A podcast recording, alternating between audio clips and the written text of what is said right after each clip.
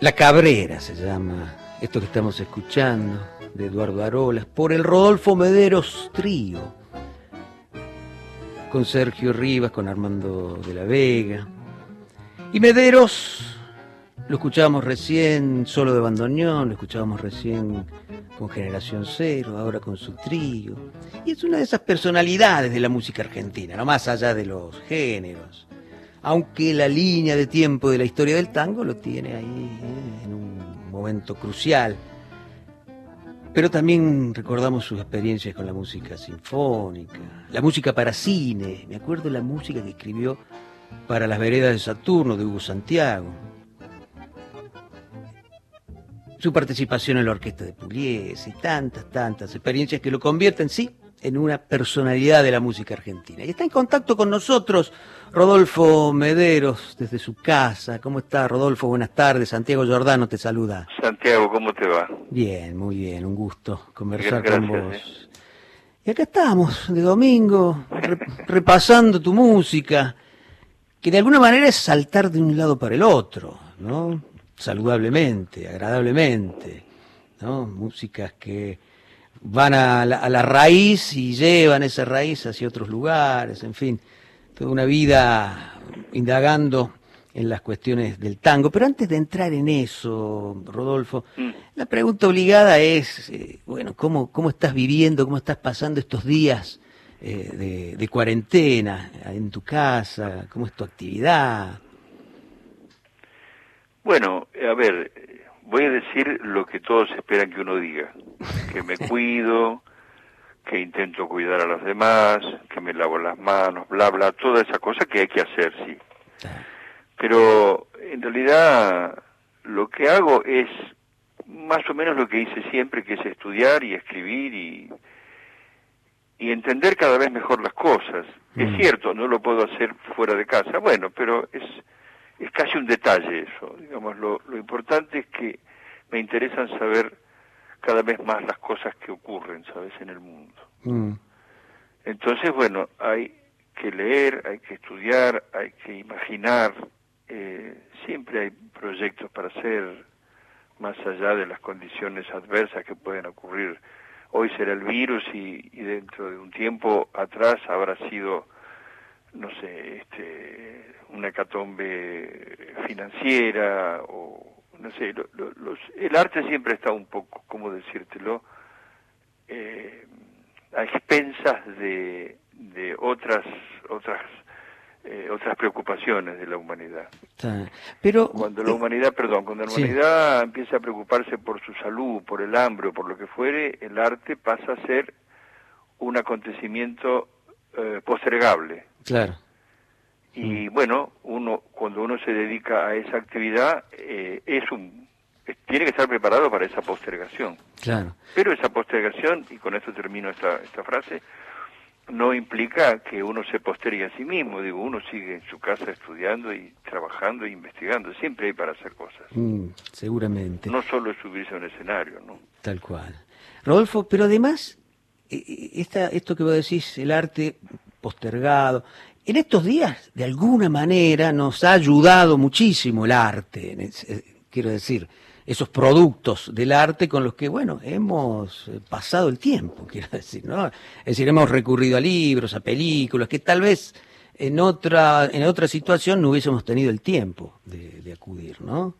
Mm. Hemos puesto en movimiento, digamos, uno lo ve en las redes, por ejemplo, eh, cuánto movimiento eh, de arte hay, que no es un mercado ni mucho menos, que hay de todo, pero es una reacción inmediata, ¿no? Sí, eh, mientras vos decís esto yo pienso, ¿no? Eh, en esto que estás diciendo. hay mucho movimiento, pero ¿qué, ¿qué significa ese movimiento? ¿Por qué no lo había antes? Mm. O sea, ¿hace falta un virus para que uno este, escuche más música? O en todo caso, ¿se escucha música? Digo, eh, la raza humana decide enfrentarse al hecho, al hecho de la belleza estética eh, en una adversidad y en la vida cotidiana qué haría. Claro. Por lo tanto, digo, eh, tomar actitudes así un poco como, si vos querés, este, hasta desesperadas, eh, no, no sé si es muy tranquilizador, ¿sabes? Claro, claro. Sí, sí. Es en todo caso hasta un síntoma de debilidad, ¿no? Sí. Yo creo que sí. Es más, hoy, o sea, a la mañana pensaba en algunas cosas. Y yo, a ver, eh, esto que digo quizás no sea muy simpático, Santiago. Pero generalmente yo no digo cosas muy simpáticas a veces. te conocemos y por eso te hemos llamado. Pero digo, ¿eh? este, ahora la raza humana está como eh, sobrepasada por una situación que aparentemente no puede controlar. Por lo menos ahora está como intentando recurrir a diferentes acciones para poder salvaguardarse y lo logra a duras penas porque, bueno, la, la, realidad vemos cómo es. En algunos lugares más cruda que en otros. eh, pero eh, siempre es como que estamos viéndolo desde el lado de la raza humana. Como que siempre hay una visión eh, desde ese lugar, muy ombliguista, digo, ¿no? Claro. Y viéndolo desde otro lado, digamos con una visión más, más darwiniana, viéndolo desde la naturaleza. ¿No será el virus o la epidemia de hace 10 años o de la que vendrá dentro de 30 o de la guerra que hubo y de la guerra que vendrá o de las tormentas o de las de los tsunamis y de los terremotos no serán acontecimientos necesarios? No no no no serán eh, eh, porque si no fuesen necesarios entonces se está equivocando la naturaleza. Si fuesen absolutamente descontrolados y no tuviesen ninguna razón de ser entonces Darwin estaría equivocado. Entonces yo digo eh, la raza humana tiene una soberbia que que no le impide ver la que le impide ver la realidad. Y entonces cree que eso es una es una catástrofe es una catástrofe, sin duda para la raza humana, pero digo, e, ¿es verdaderamente una catástrofe o es un acontecimiento que es catastrófico para la raza humana, pero que en realidad eh, sigue bregando por un equilibrio hasta que el, hasta que el universo estalle, en definitiva, no el, no el globo terráqueo, el universo, digo, ¿no? Este, y mientras tanto, el ser humano se preocupa porque se preocupa por, por, su, por su propiedad privada, digamos. Claro, claro. Es, es este, eh, eh, en parte esto que digo es inquietante, pero en parte es tranquilizador también. Ya lo creo, sí, sí, sí, sí. Bien, conversamos. No quiero en esta tarde de domingo no, este, pero... generar una huella de, no. ¿cómo es? De, de, desencanto. De desencanto. ¿Alguna vez? Claro. Pero, pero este, pero yo, bueno, me llamaste y, y me preguntaste esto y te digo esto. Está muy bien, perfecto. Conversamos con Rodolfo Mederos esta tarde de domingo y, esta reflexión o este principio darwiniano trasladado al tango, por ejemplo, ¿no? A ver, yo tengo una pregunta así livianita. ¿El tango es una lengua muerta? ¿Es solo historia o, o hay un tango actual? es curioso porque el lenguaje, mm. Santiago, eh, suele tener impacto en el que escucha, de alguien que pronuncia una, algo. Por ejemplo, esto. El tango es, acabas de decir, una lengua muerta. Pues yo alguna vez dije eso.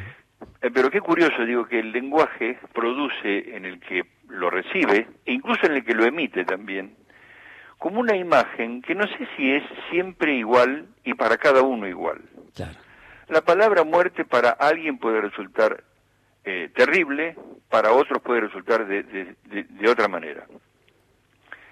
Eh, la muerte puede significar finitud, y sí, el mundo es, los acontecimientos son finitos, no hay nada infinito, yo no creo en lo infinito.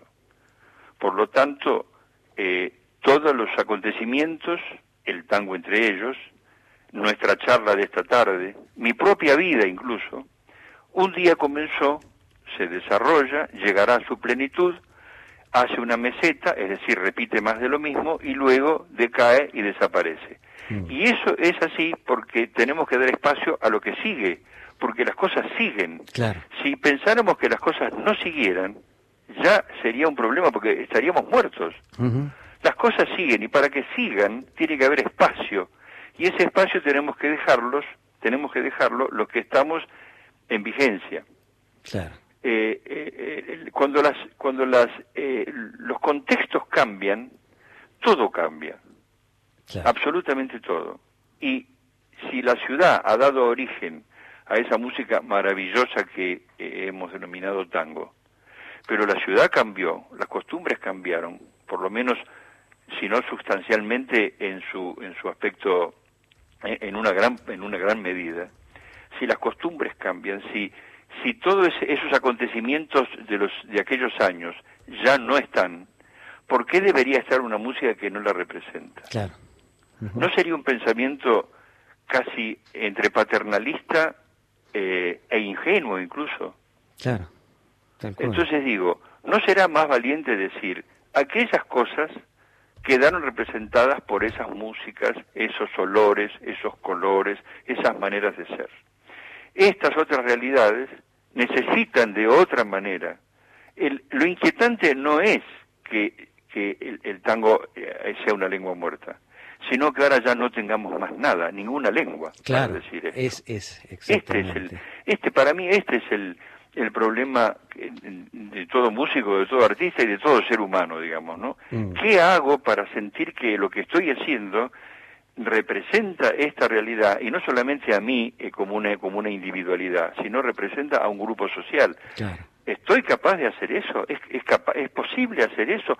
O, o de esta manera a la que ha llegado la raza humana, con la globalización y el sistema de mercado y todo lo que quieras, hace ya imposible que existan eh, eh, músicas, en este caso, ya que hablamos de la música, que representen verdaderamente un acontecimiento emocional de un pueblo. Ya no lo sé, la verdad es que no lo sé. Mm. Y Rodolfo, el año pasado recuperaste aquella experiencia de generación cero, ¿no? Que vos siempre le explicaste cómo lo, lo, que hiciste en aquel momento fue así la actitud de un huérfano, digamos, ¿no? En busca de un hogar, en busca de un sonido que lo represente. ¿Fue de alguna manera volver a una casa que... ¿Qué encontraste en esa casa? Que que imaginaste vacía mucho tiempo, ¿no? Eh, te estás refiriendo a mi época en que volví a, que fundé la orquesta típica y todo, eso esa, esa, No, el, el, año pasado cuando hiciste Generación Cero de nuevo. Ah. ¿Eh? Era que para, de alguna manera, era volver a una casa que mucho tiempo describiste como una casa vacía, ¿no? Vos sabés que eh, es al revés. Yo siento que salí de casa. Ajá. Sí. digamos, yo creo que creo que regresé a casa para ver si estaba todo en orden. Mm. Eh, mis viejas ropas, los viejos apuntes, esas cosas cuando uno cuando uno sale de su casa y vuelve al tiempo, eh, necesita ir a los ambientes que eran propios para ver cómo están las cosas. Claro. Se juntó mucha tierra, hay olor a humedad, las cosas están en su lugar, ya no están esos papeles se pusieron más amarillentos, es aquellas flores se marchitaron o no. Cuando yo fundé mi orquesta típica hace 15 años, eh, e incluso grabé estas músicas que recién estábamos escuchando con el trío, eso fue un, volver a casa, puesto que mi casa es el tango. Yo nací en esa casa, nací con esos padres, aprendí de esos padres, recién escuchábamos a uno de ellos, sino el más generoso de todos, eh, eh, eh, es Osvaldo Pugliese. Claro que sí. Entonces, volver a conectarme con esas maneras de tocar, sentarme, hacer funcionar el, el bandoneón, tocar de esa manera, no es repetir aquellas cosas, es volver a amamantarse de esas cosas, es volver a poner un pie en lo que era el sustento, lo que era seguro. Ahora, quedarme ahí, y no, me asusta un poco quedarme acá. Quiero mucho este lugar, pero necesito ver qué hay más allá de eso. Abro la puerta y salgo, ¿y qué hay? Y hay todo un mundo. Un mundo desconocido, un mundo agresivo, un mundo eh, no sé, falaz, ingenuo, eh, errático, eh, todos las, los, los, adjetivos que quieras. Qué lindo que es enfrentarlo para ver cómo, cómo funciona en ese mundo. Claro. Nuevas armonías, nuevas melodías, nuevas formas, nuevos instrumentos, nuevas cosas. Si, uno saliera, digamos, con la, con la idea de, estar vacunado, mirá que esto que hago es tango, ¿eh? Sí, sí. Me parece que, que no, no, no, no, hay que estar vacunado, creo que hay que infectarse bien de todo eso que está ocurriendo. Me parece que es la única forma, y mirá qué palabras estoy usando en esta época, ¿no? Eh, sí, pareciera... Hablamos de tango, ¿eh? Claro, hablamos de tango, Digo, es como necesario que uno se contamine de toda esa cosa que existe, eh, si, si, si, con, en la seguridad de que si uno verdaderamente tiene los pies bien plantados en donde los tuvo plantados, de donde nació, bueno, pues todo eso va, eh, eh, eh, supongo yo y espero que así ocurra, generar como un enriquecimiento, claro que sí. como una como una verdadera continuidad de la vida, que es cambio, que es incorporación de nuevas cosas. Si uno no tiene los pies bien puestos donde supuestamente los tiene que tener, si no hay una verdadera raíz, lo más probable es que ese mundo te fagocite y uno termine siendo un, un átomo más de todo eso, sin sensación de pertenencia. Eso fue generación cero, ¿sabes? Claro. Y eso fue en los 70. Vos dirás, ¿por qué ahora? Bueno, te lo resumo. En los 70 yo sentí la necesidad de abrir la puerta de casa y salir a ver qué pasaba en el mundo, y eso hice. Luego sentí la necesidad de volver a casa para ver cómo estaban las cosas. Y ahora vuelvo a sentir otra vez la necesidad de salir e ir un poco más lejos en ese mundo. Y en este sentido, que en estas salidas, digamos que cómo son en estos días tus lecturas, tus audiciones, vos sos un, tipo de una cultura musical muy amplia. No te creas. No, sí me creo, sí me creo. Eh, claro, me imagino que justamente esa sensación de no conocer viene de la, la continua voluntad de conocimiento, ¿no?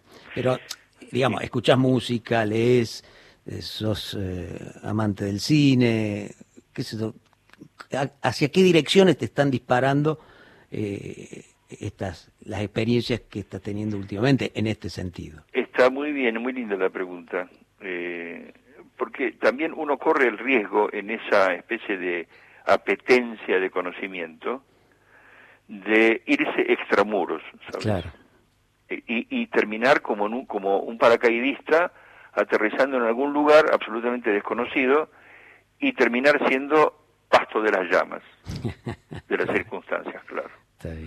Entonces digo, ¿es bueno leer? Sí. ¿Es bueno pensar? ¿Es bueno arriesgarse? Sí. Todo eso es bueno y hay que hacerlo. Porque para lo otro, para el no hacer, ya vendrá cuando uno se muera. Muy bien. Pero ¿hasta dónde o, o desde qué lugar tomo eso que es eh, distinto, digamos, nuevo. Este es mi, los planteos míos de esta época en mis 80. Estoy pensando cómo no, eh, cómo no agredir al género, al tango, primero pensando que es eterno, que es la primera agresión que le puedo hacer. Claro.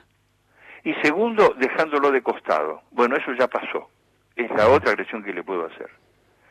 ¿Cómo puedo tomar de ese género o de esa, de, esa realidad, digamos, que existió, ciertas sustancias, pero no esos, esos tics que a veces ocurre? Bueno, le pongo una cucharada de un marcato, le pongo otra cucharada de un bandoneón, por ahí que yo escucho esas cosas a veces. Mm. No, no me refiero, no me refiero a, a, cucharadas de tango en otra, en otra olla eh, lo que estoy planteando es una cosa más, eh, no sé, me, resulta difícil explicarlo, como más sustancial. Claro. ¿De qué manera puedo reordenar eh, todo eso que está en mi corazón, en mis sentimientos, en mi, memoria, en mi, cabeza, en mi inteligencia, en mis conocimientos, en todo eso, y en mis ganas de hacer? ¿Cómo puedo reordenarlo sin, sin que eh, sin la pretensión de, que sea un tango moderno, porque es inútil eso. Claro. Las cosas no son modernas o antiguas, son y dejan de ser. Eh, y, tampoco para, para pensar que esto que, uno está haciendo es eh, uno es el profeta, ¿viste? Esto es la revelación. Claro. No, es simplemente un intento de estirar los brazos hacia un, un- poco más allá de, de- de lo que... avanzar un poco, hasta donde la vida nos permita avanzar. Claro. Eh, eh, eh, los límites de esto, que tienen que ver con los temores, con los prejuicios, con toda esta cosa, eh, hay que tenerlos en cuenta. Y el- la, la- la idea también, este, eh, eh, a ver, eh, totalmente eh, de vanguardia, tampoco es, es absolutamente saludable, porque también, como decía antes, te puede llevar a un lugar donde, donde no sabemos dónde estamos. Está bien. Entonces, encontrar el, el punto justo, el límite justo, qué escribo y qué no escribo, pero no tampoco desde un punto de vista muy alambicado y muy muy cerebral, sino también desde desde mi emoción, qué me dice mi emoción, Claro, claro. qué es lo que qué es lo que me gusta hacer y me siento cómodo sin que sea un refugio en el pasado, pero tampoco este una aventura hacia lo desconocido. Está perfecto, Es- clarísimo. Es, es muy, es muy, este, muy estimulante esta, esta, esta búsqueda, ¿sabes, Santiago? Ya lo creo. Rodolfo, como siempre con vos No conversar. te dejé eh, hablar, Santiago. No, pero si el que tenía que hablar sos vos. Eh, Rodolfo Mederos, gracias por esta conversación. Es siempre interesante conversar con vos. Por eso decíamos al principio que te presentábamos como una personalidad de la música argentina, más allá de que tu condena sea el tango. un fuerte abrazo. Te despedimos con un poquito de la orquesta típica, ¿te parece bien? Bueno, me encanta y, ah, y todavía tengo el sabor de, de Negracha que escuché hace un ratito por los, don Osvaldo Pugliese. Qué lindo. Un Que gran yo creo abrazo. que esa, esa sí ha sido una bisagra, ¿eh? Sí. Rodolfo Mederos, un gran abrazo. Santiago, otro abrazo para vos. Hasta pronto. Hasta pronto.